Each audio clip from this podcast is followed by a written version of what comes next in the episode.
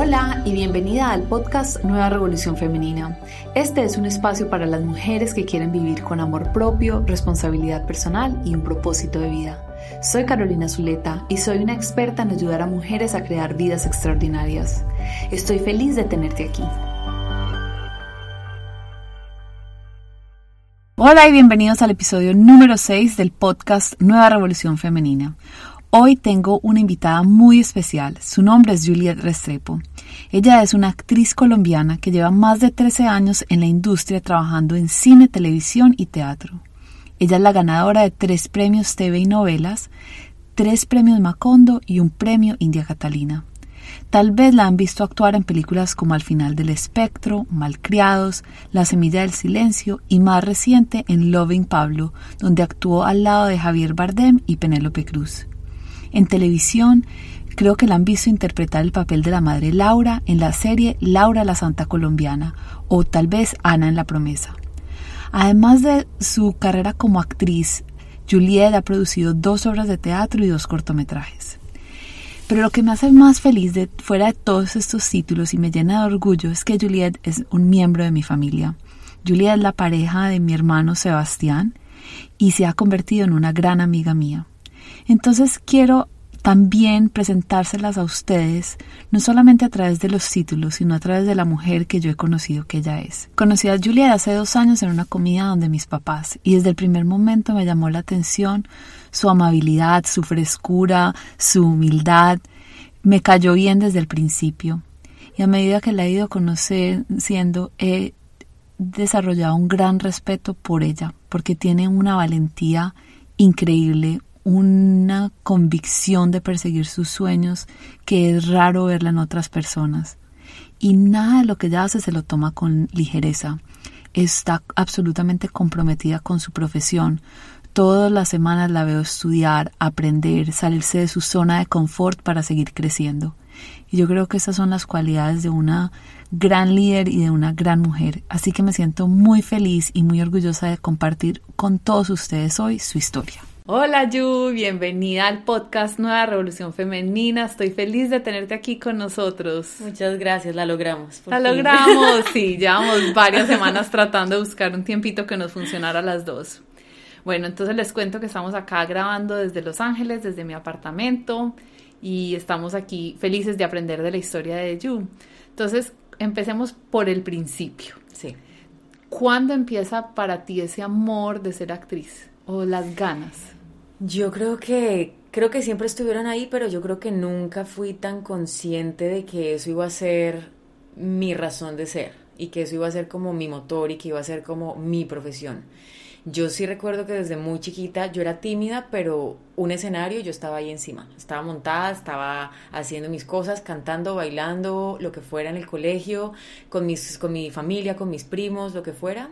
Entonces siempre estuvo ahí, pero digamos que a los 13 años empecé a buscar como, yo quería como clases de algo, clases de actuación, clases de presentación, clases de, eh, para hablar en radio, como que estaba haciendo una búsqueda y llegué a la Universidad de Antioquia y empecé a estudiar teatro con ellos y ahí dije, esto sí puede ser lo que más me mueve y esto me encanta y mis papás me apoyaron y, y como que nunca, nunca sentí que, que yo tuviera como que responder a una expectativa de algo, sino que yo simplemente estaba disfrutando lo que hacía y eso y por eso me hacía tan feliz. Bueno, pero había alguien en tu familia o en tu historia que tú dijeras es una actriz o está en el mundo de las artes que te inspirara. Yo creo que no hubo nadie puntualmente. Mi mamá siempre ha sido muy extrovertida y siempre fue como, como la cuenta chistes y la, la, la más expresiva, digamos, en, en mi familia. Ahora está siendo actriz entonces tiene 64 años y no, ella no le importa que yo diga la edad. Eh, y se siente orgullosa pues y está descubriendo que esto es su pasión y esto le encanta. Ella quería ser actriz cuando joven, pero no lo fue por las hijas, el trabajo, todo. Fue secretaria toda su vida y ahora dice, yo ahora sí quiero hacer esto. Y en la serie que yo hice, Laura, eh, ella hizo un personaje chiquitico de un día de trabajo y ella dijo, esto es, esto es lo mío y ya. Entonces, digamos que siempre tuve ese ejemplo, tuve tíos trovadores, mi abuelo era trovador, como que siempre estuvo ahí, pero nunca como que hubo un rol de actriz, actriz. Yo siempre veía películas, siempre veía la televisión y yo decía, yo quiero hacer eso, y como la de los comerciales, y yo decía, yo quiero hacer lo que ella hace en ese comercial, ay, también está en este comercial, ay, está en esta novela. Como que eso siempre estuvo ahí, pero, pero fue muy bonito poderlo descubrir también por mí sola. Me encanta. Entonces, bueno, nos estabas contando, llegaste a la Universidad de Antioquia, empezaste a estudiar teatro, tenías 13 años. 13 años y hasta los 15 estudié con ellos. Y cuando empecé a presentarme a las universidades para estudiar algo, entre comillas, normal, publicidad, comunicación social, algo así, porque mi familia siempre me apoyó, pero tuve mucha gente alrededor que me decía, tienes que estudiar algo real, porque de televisión, de actriz, eso no, no puedes vivir. y yo, mm, bueno, me presenté a la de Antioquia no pasé y era muy raro porque yo siempre estuve becada y yo siempre era como, pues, obviamente va a pasar. No pasé una vez, no pasé la segunda vez. Entonces dije, yo voy a estudiar teatro, voy a seguir con mi entrenamiento de teatro mientras entro a la universidad.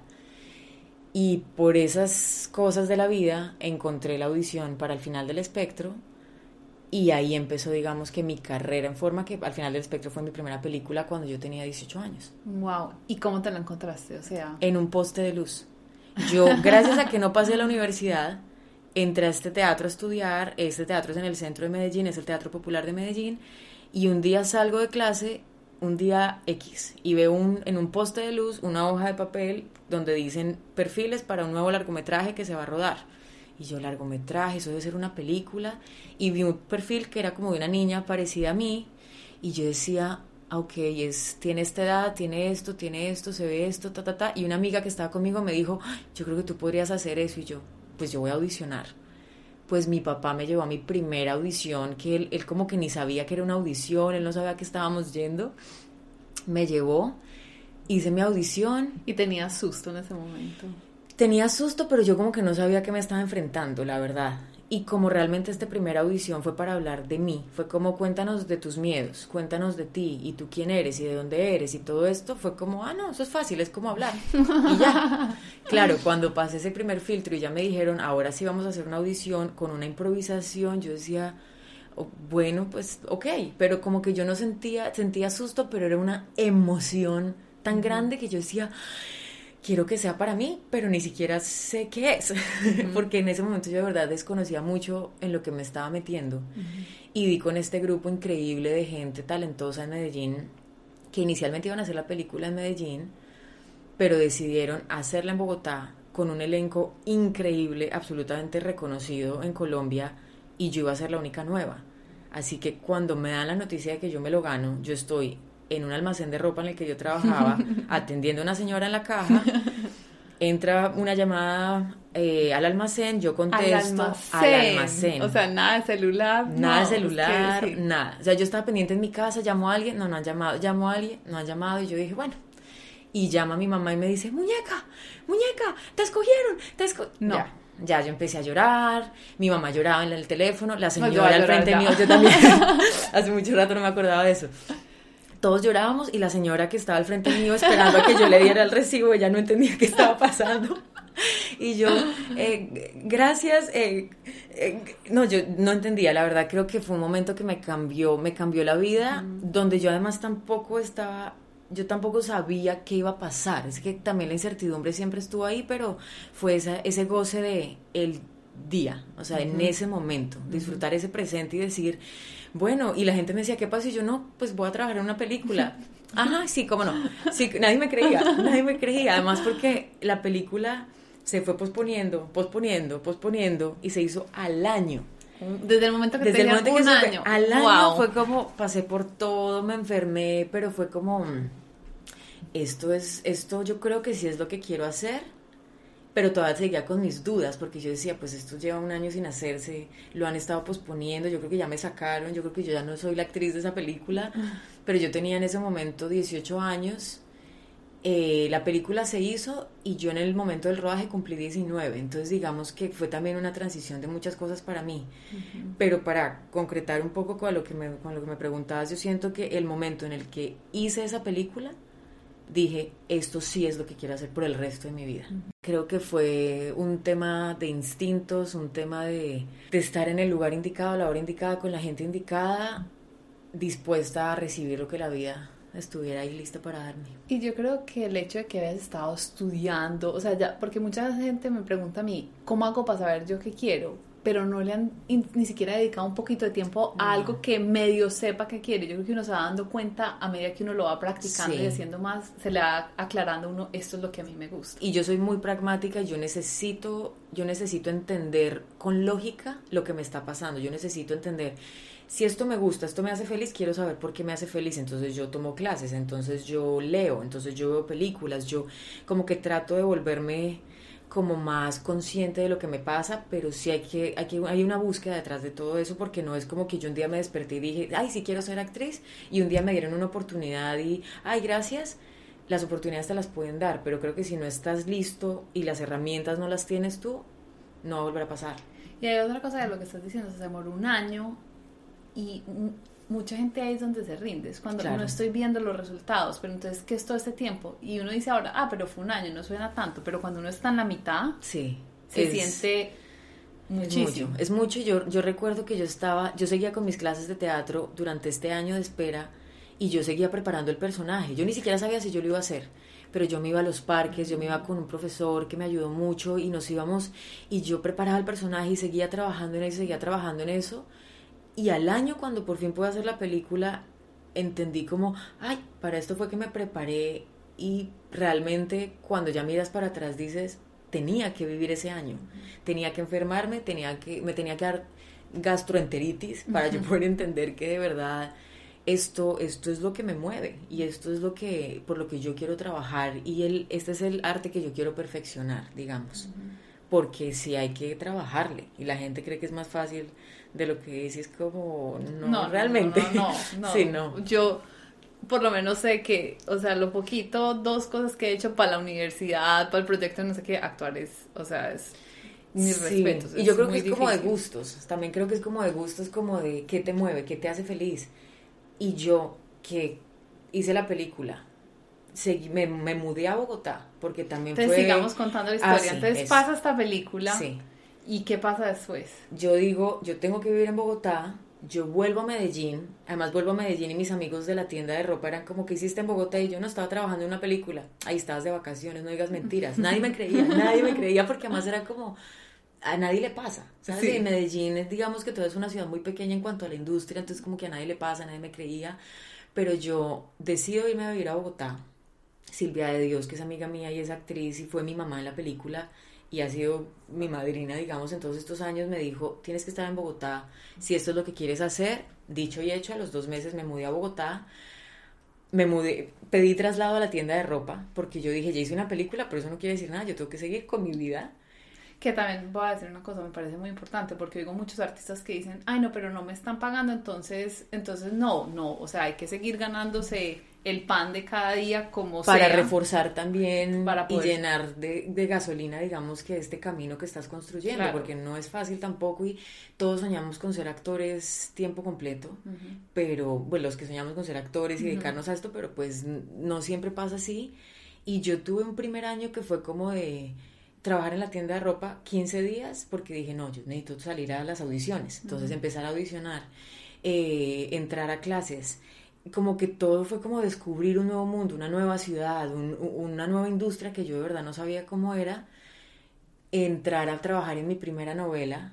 Entonces después de Final del Espectro, ¿cuál? Lo primero que hice fue como una serie que eran unitarios, que era como un capítulo que pasaban un sábado en la noche, que mm, se llamaba Tiempo Final, que era para Fox donde digamos que la gente que empezó a escuchar de mí por la película me empezó también a llamar a otras cosas para audicionar. Yo no tenía manager, no tenía nada, pero igual yo llevé a Bogotá mis foticos impresas, mi hoja de vida con solo al final del espectro, que ni siquiera había salido, y diciendo, bueno, yo quiero audicionar, quiero que me conozcan, pero eso fue una transición también. Ahora que lo pienso, digo, como que suena que fue muy rápido todo, pero me costó, o sea, me costó un poco adaptarme amando a Bogotá como todavía lo amo, pero amo, fueron muchas cosas, digamos.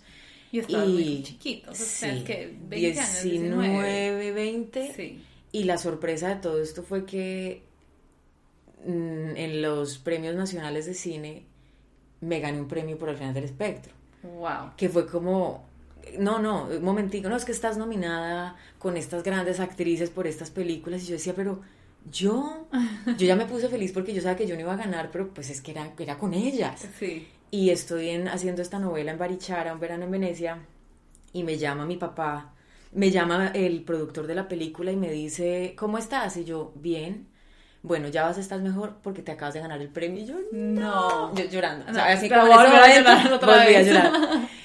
Y yo era como, no entiendo nada y como que una emoción muy grande llamar a mi papá, contarles y como en un mundo en el que yo apenas estaba entrando, pero diciendo como, ah, bueno, entonces sí hay que, sí hay que trabajar por esto, porque igual la vida te lo va recompensando y uno no trabaja por los premios, pero fue una manera muy linda de empezar. Claro, pues por lo menos como un signo de tienes un regalo, esto es lo tuyo, a que dale, dale. Y las señales de la vida, como dale y sigue y como como creo que esos siguientes años en Bogotá fueron un constante descubrimiento de, de, mi pasión por esto y de que hay que trabajarle y de tratar de ser mejor cada día y de como ponerme nuevos retos y tratar de asumirlos porque también es muy fácil entrar en una zona de confort donde, ah, bueno, ya hice una película, ah, ya hice una novela, bueno, vamos a ver que me llamen, es como, no, no, no, no, no. La cantidad de audiciones que hay que hacer y la cantidad de veces que hay que estar expuesto y recibir rechazos no, no, no, es, son muchas. Y eso me parece una cosa muy importante que estás diciendo, porque si hay algo que admiro mucho de los actores, es su capacidad de aceptar los rechazos y no dejar que eso les tumbe. Para la mayoría de personas que no estamos constantemente en audiciones, un rechazo es súper miedoso. Hmm. O sea, lo digo yo, si voy a llamar a alguien para invitarlo a hacer algún programa conmigo, eh, los nervios mandando el email de que me van a decir que no es muy grande. ¿Qué has aprendido tú de cómo recuperarte de esos fracasos? Yo creo que hay un tema detrás de todo eso y es la pasión por lo que uno hace. Yo creo que la pasión es tan grande que, que yo no podría dedicarme a hacer otra cosa. Aun cuando he, pensado, puedo producir, puedo dirigir, puedo escribir, hacer otras cosas, hay un tema con la actuación que es más fuerte que yo. Entonces, es difícil. Hay, hay, unas, hay momentos en los que es más difícil recuperarse que en otros. Hay personajes que uno definitivamente dice, quiero que sea para mí, y si no es para ti, claro, te rompen el corazón. Y cuando pasa el tiempo, tú entiendes por qué no era para ti. Entonces yo creo que también para mí ha sido, ha sido un poco más fácil recuperarme con el tiempo de todos esos rechazos porque sí entiendo que todo pasa por algo. Y suena cliché, pero si a mí, el día que a mí en la Universidad de Antioquia me negaron la entrada a la universidad, digamos, pues a la carrera, yo lloré y yo lloraba y yo decía, pero ¿por qué? ¿Pero por qué? Seis meses después estaba entrando a la audición que me iba a cambiar la vida. Si yo hubiera entrado a la universidad, eso no me hubiera pasado. Lo que pasa es que tuvo que pasar un tiempo para que yo lo pudiera entender.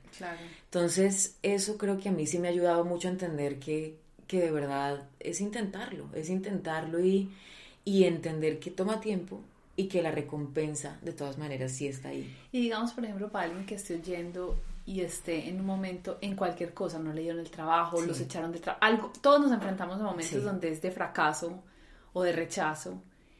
O sea, en ese momento que uno llega con el corazón partido, mm. ¿qué haces tú como para sanar ese corazón y volverte a llenar de fuerza? Llorar un ratico. Yo creo que si hay que llorar, hay que llorar. Claro. Eh, es es son momentos que, que, yo, en los que yo siento que uno tiene que ser muy consciente de lo que está sintiendo.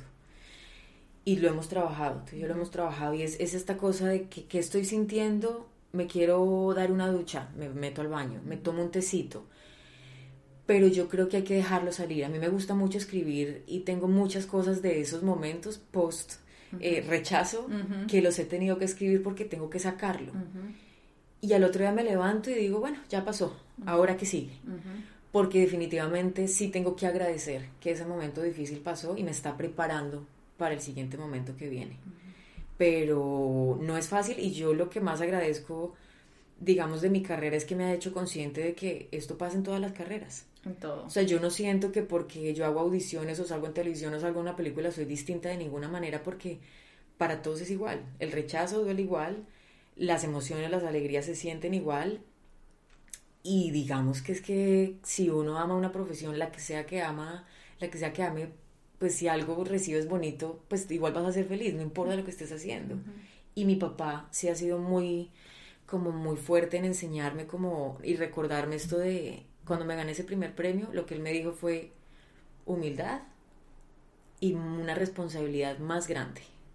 Porque cada vez que recibes algo, tienes una responsabilidad más grande que viene con eso. Entonces es como, ah, ok, entiendo, entiendo que no soy nada del otro mundo y que por el contrario, el hecho de recibir cosas buenas también está trayendo a mi vida nuevos retos y cosas que uno a veces no se imagina que vienen con, con esos logros. Claro. Bueno, y entonces, volviendo, estás en Bogotá, empiezas a hacer empieza como la carrera a despegar. Sí, empieza a despegar, empiezo a hacer eh, teatro, empiezo a hacer, empiezo a hacer, sigo haciendo cine, que fue muy afortunada porque yo en Bogotá viví 11 años donde de verdad, después de llegar a Bogotá, en 11 años solo paré de trabajar tres meses. Y no estoy exagerando. Después de 8 años me di mis primeras vacaciones de un mes. Bueno, eso es otra cosa que quiero decir. Pero es que la gente que como ve lo glamuroso, lo de salió en esta revista o salió, se ganó este premio, pero es que, como dicen acá en Estados Unidos, una palabra que me gusta se llama hustle, o sea, hay que trabajar y luchar y levantarse temprano y trasnochar y dárselo todo a ese sueño. Y hay muchos sacrificios que vienen con eso, entonces yo estaba lejos de mi familia, tenía amigos, estaba acompañada, pero la, eh, la relación no es la misma y y esto era buscar un trabajo, entrar a otro trabajo, buscar a otro. Yo en algún momento tuve tres trabajos al tiempo, donde yo de verdad durante 15 días casi ni dormí. O sea, ¿cómo es eso? Es, yo ahora no entiendo cómo lo hacía. Yo tenía 21 años y yo estaba haciendo una novela en Caracol, estaba haciendo una película y estaba empezando otra película. Donde mi manager maravillosa, María Clara López, que la amo, ella, yo no sé cómo cuadraba mis horarios, ella me decía, ¿puedes hacerlo? Y yo, sí, sí puedo porque eran unas ganas de aprender y si me están recibiendo en este proyecto, lo quiero hacer, ¿por qué no lo voy a hacer? ¿Sabes? Y exponerme y ponerme el reto de hacerlo, porque es que mm, es una decisión. O sea, yo también siento que cuando uno se embarca en esas aventuras de trabajar hasta tarde, trabajar en varios proyectos al tiempo, es una decisión real y es un compromiso porque la gente no ve eso. Entonces, claro, yo en, recuerdo que en algún momento salí en una portada de una revista que decía en todo. Entonces era mi foto y decía en todo.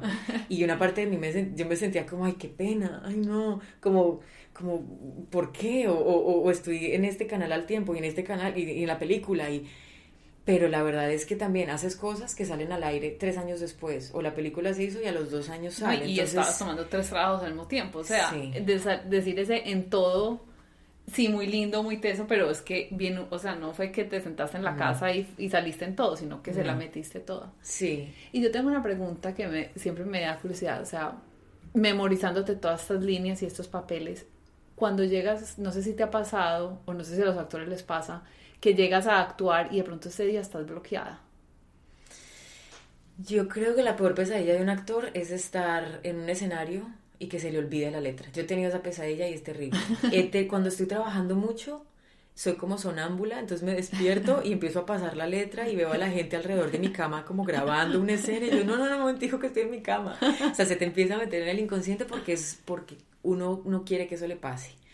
Evidentemente hay días más difíciles que otros y hay días en que uno está como más en control de todo, digamos, y otros días en que uno no entiende muy bien lo que está pasando. O yo he estado trabajando en proyectos donde acabo de terminar una relación eh, amorosa y tengo que ir a trabajar al otro día, tengo que lucir perfecta y, el trabajo me ha salvado la vida. Mm. O sea, cuando siento que he tenido esos días en que de verdad no sé qué hacer, el trabajo ha sido mi salvavidas, porque es como es como, como paz, tranquilidad, como un lugar seguro, digamos. Y parte de lo que hablamos de estudiar, prepararse, es estar listo para esos días en los que uno no sabe cómo aprenderse la letra, pero el entrenamiento es el que te ayuda a sacar eso adelante.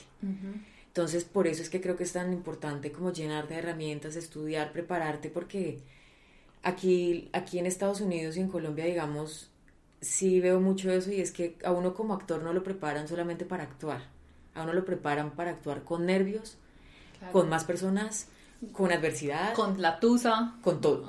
Porque no es fácil y para eso es para lo que tienes que estar preparado. Porque yo pienso, digamos, en mi trabajo, si estoy en una oficina, y no estoy teniendo el mejor día, es más fácil esconderme. Claro. Obviamente si estoy con un cliente tengo que, o sea, olvídate de si tengo dolor de cabeza, peleé con el esposo, o sea, no hay, no hay espacio para eso, pero, pero es una llamada de una hora o dos horas, ahora un día entero de grabación. O estás en gira de medios con una película. O tienes gripa, pues, o sea. O tienes gripa. Tienes gripa, tienes la regla, acabas de terminar con tu novio, eh, estás lejos de tu familia y tienes que pararte a las 6 de la mañana a que te maquillen, arreglarte y a salir. ¿Y de dónde sale esa fuerza para hacer eso? del amor que uno tiene por esto, porque es que yo siento que a mí mucha gente me lo ha preguntado, es como, ay, yo quiero, quiero ser famoso, ay, yo quiero salir en televisión. Es como, no es eso porque uno no hace este trabajo por ser famoso. Digamos que el reconocimiento llega con el tiempo y uno lo agradece mucho, pero de eso no se trata, porque cuando estás en un día difícil y vas al set, por más de que seas famoso, no igual te va a dar duro, pero es esa cosa de amar lo que haces y seguir con ese compromiso de seguir construyendo y disfrutarlo, porque es que esto es, en nuestra profesión es jugar. Y a veces uno se lo toma muy en serio y es cuando yo creo que no la pasa tan bien, sino como ir, disfrutar, aprender. Y somos tantos distintos personajes, hacemos tantas cosas distintas, vivimos tantas vidas que, que es un escape, es realmente un escape. Qué lindo. Bueno, entonces, 10 años, 11 años en Bogotá. Casi 11 años en Bogotá. Casi 11 años en Bogotá, trabajando todo. Y un momento dices, no, me voy para el otro lado del, del océano. Uy, sí. Y te vienes a Los Ángeles. Sí, yo estaba en un momento de mi vida en Colombia en que estaba muy contenta, estaba haciendo todas las cosas que quería hacer, hice el personaje de Laura Montoya en la serie de Caracol y fui muy feliz y como que venía buscando ya salir del país y como enfrentarme a nuevos retos, no sabía si Los Ángeles, Nueva York, como que yo sentía que tenía que irme. ¿Por qué? Porque sentí que el, nivel de exigencia que estaba teniendo en Colombia ya no era el que yo quería. Yo sentía que yo necesitaba aprender más y salirme de la zona de confort en la que estaba entrando. Porque claro, yo salgo de Medellín, llego a esta zona desconocida en Bogotá y pasan los años, pasan los años y cuando ya como que me... Me, me, me acomodé en Bogotá fue como, no, es que necesito algo más porque yo no me quiero quedar sin sentir cómo fue vivir fuera del país, cómo fue actuar en inglés completamente, cómo fue... No. Vendí mi apartamento, vendí mi carro y me moví a Los Ángeles. Hay una cosa de instinto, hay una cosa de pasión, hay una cosa de nuevos retos. ¿Y, ahí sentiste miedo? Mucho. Yo en cada decisión que he tomado he sentido miedo, mucho miedo. Es como, voy a hacer mi primera película, qué miedo, qué miedo, qué miedo. Me voy a mudar a Bogotá, ay, qué miedo voy a hacer novelas, series, voy a producir cine, voy a producir mi primer corto. Todo eso está lleno de miedo, pero yo no puedo dejar que eso me detenga. Entonces, ¿cómo te enfrentas al miedo?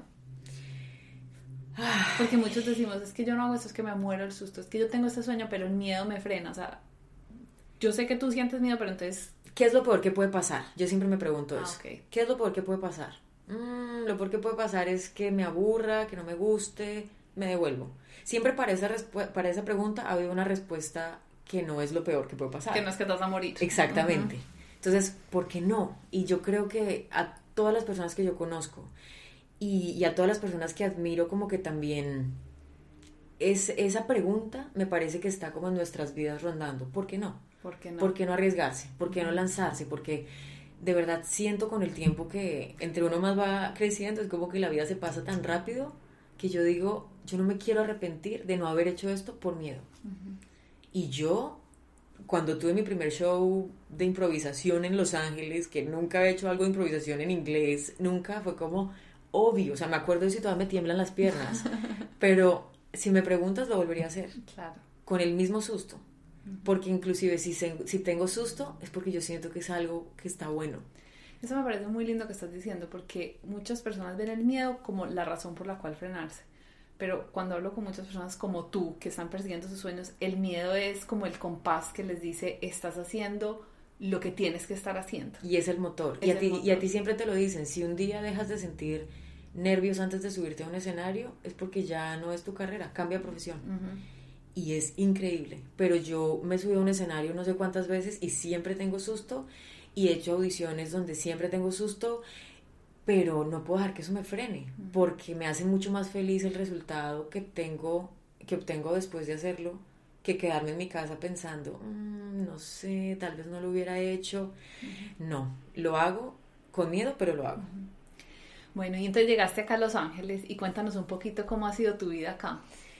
Ha sido una montaña rusa, inesperada, inesperada en muchos, eh, en, en muchos aspectos porque yo como que no sabía que me iba a enfrentar y también digamos que con esta pasión y este amor por lo que hago dije, yo me voy, vamos a ver qué pasa. Ha sido un descubrir increíble de todo, ha sido reconocerme a mí misma desde otro punto de vista, porque claro, la ventaja de haber estado ocupada en Bogotá fue que tuve trabajo, hice cosas que me hicieron feliz, pero yo no tuve tiempo de ver para adentro de mí. Y esta ciudad, este momento de mi vida, eso me lo ha regalado. Entonces yo como que siento que todo es perfecto y pasa por algo y eh, he vivido muchas cosas que jamás me hubiera imaginado, como que he hecho trabajos que tampoco me hubiera imaginado. Como como que- yo estaba trabajando como actriz todo el tiempo en Colombia. Claro, yo vendí ropa, yo hice mil cosas cuando era más chiquita, pero acá entonces yo soy asistente de una señora que me necesita, entonces yo le ayudo.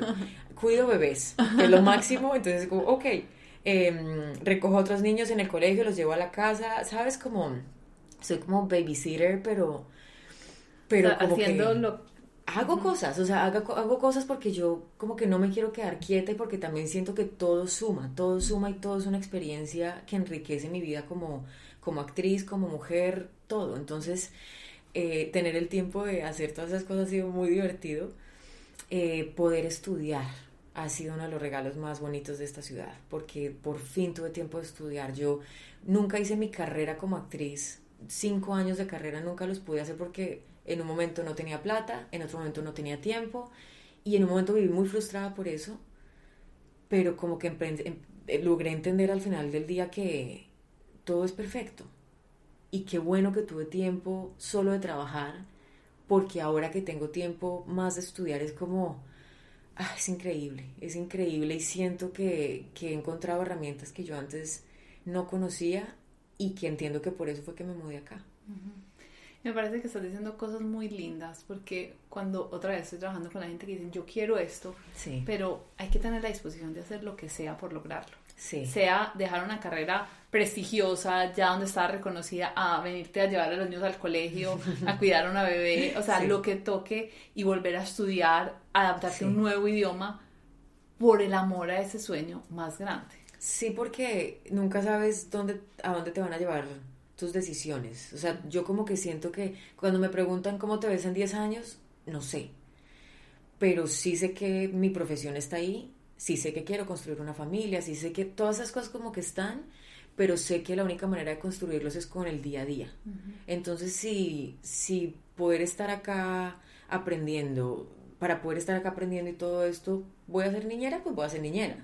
Y voy a trabajar, he podido hacer comerciales también, he podido hacer cortometrajes, he podido ir a Colombia a trabajar porque dejé las puertas abiertas allá. Entonces, como que yo siento que llevo dos años y medio acá donde el tiempo ha pasado muy rápido, pero cada día ha valido la pena. Cada día, con cada lección, con cada frustración, o cada rechazo, o cada alegría, o cada victoria, es como, como, como un renacer, de verdad ha sido un renacer. Y bueno, y aquí o sea, salen dos películas pronto tuyas. Sí. Cuéntanos un poquito de...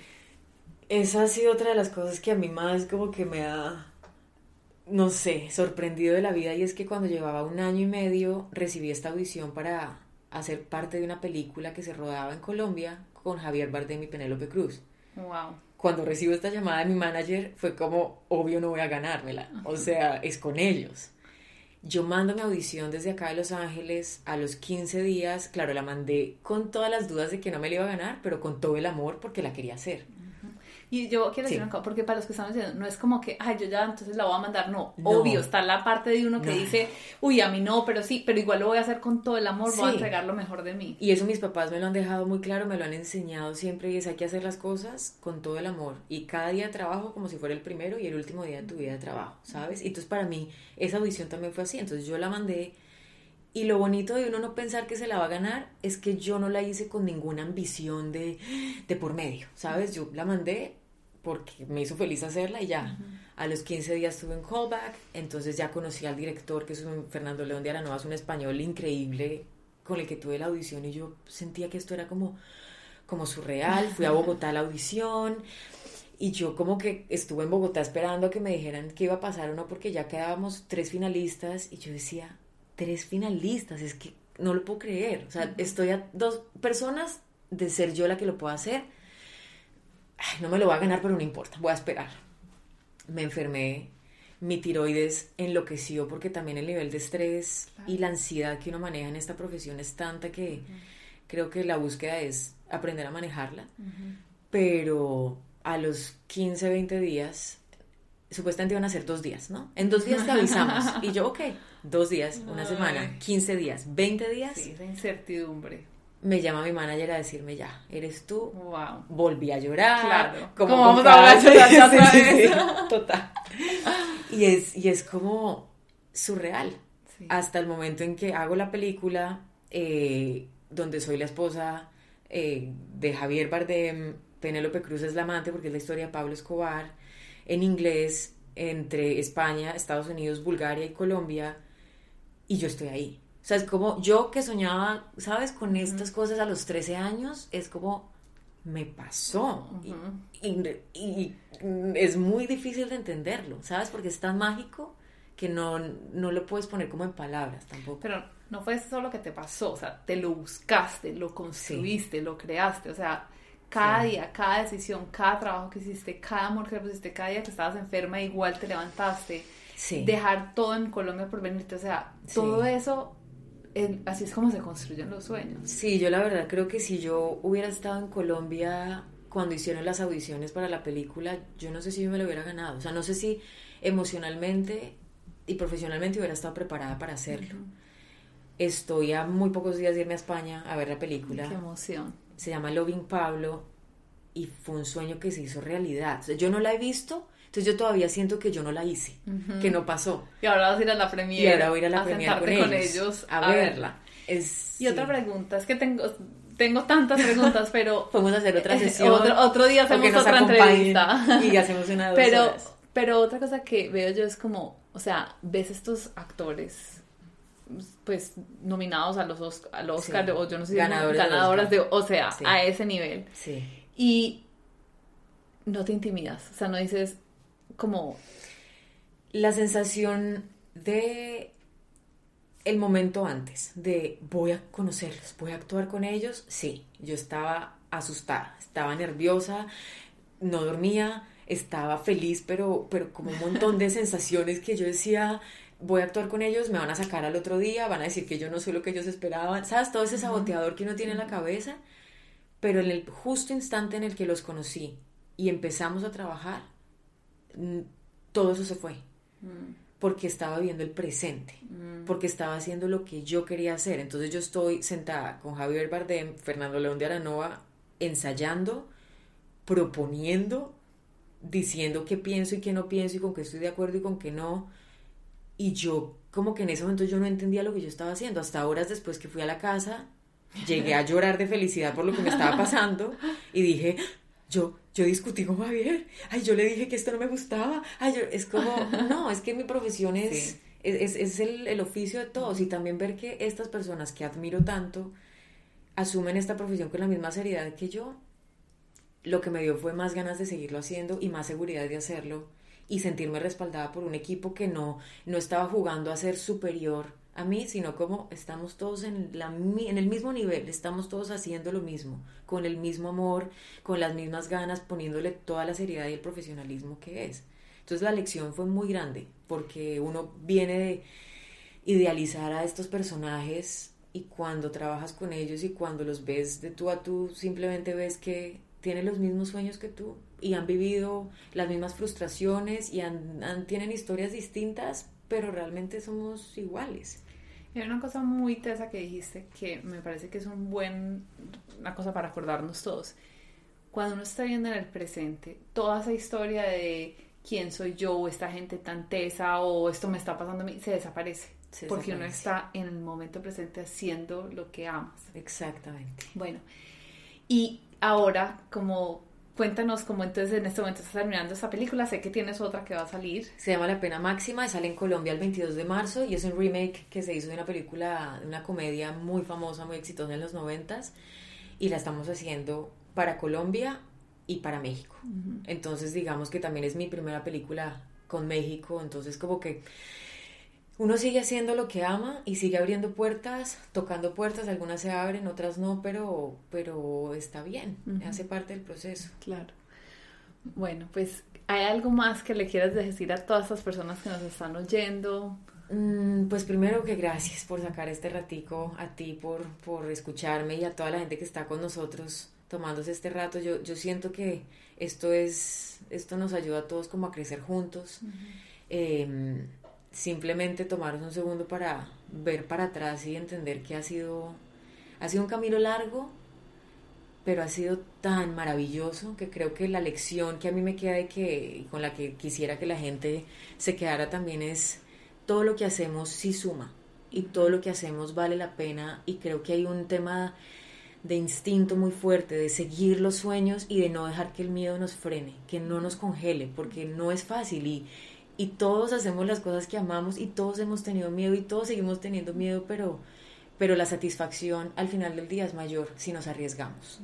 Arriesgarse, sin miedo, saltar, que la recompensa viene con esas decisiones. Bueno, pues muchísimas gracias por tenerte acá, me siento feliz, eh, me siento además muy honrada de que eres parte de mi familia y que te tengo forever, lo mejor.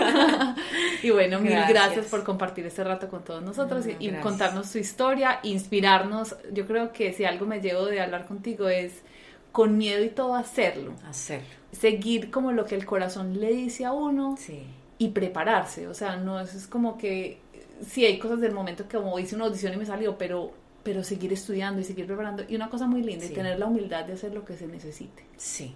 Para lograrlo. Muchas gracias, por estar acá. Y gracias a ti, y que esto siga, porque es que es, eh, es increíble que tú abras este espacio, de verdad, es increíble y, y, yo soy una de las más beneficiadas porque te tengo cerquita, pero además porque he visto también esto como, como ha crecido y porque eres una inspiración. Y eso, y eso es lo que tenemos que buscar, cosas que nos inspiren. Sí. Eso es lo que hay que hacer. Y que nos hagan soñar en grande. Tenemos que seguir siendo en grande porque es posible. Es posible. Un besito y mil gracias. Chao. Si estás comprometido en tener una vida plena y quieres recibir las ideas y herramientas que solo comparto con mi comunidad, visita mi página web en www.carolinazuleta.com, elige verla en español y suscríbete a mi boletín. Mi misión es mejorar la vida de un millón de personas. Así que si te gustó el contenido de hoy, te invito a que compartas este podcast con todos tus amigos y familiares. Recuerda que cada semana tendremos un episodio nuevo. Te envío un gran abrazo y buena energía para construir una vida plena. Chao.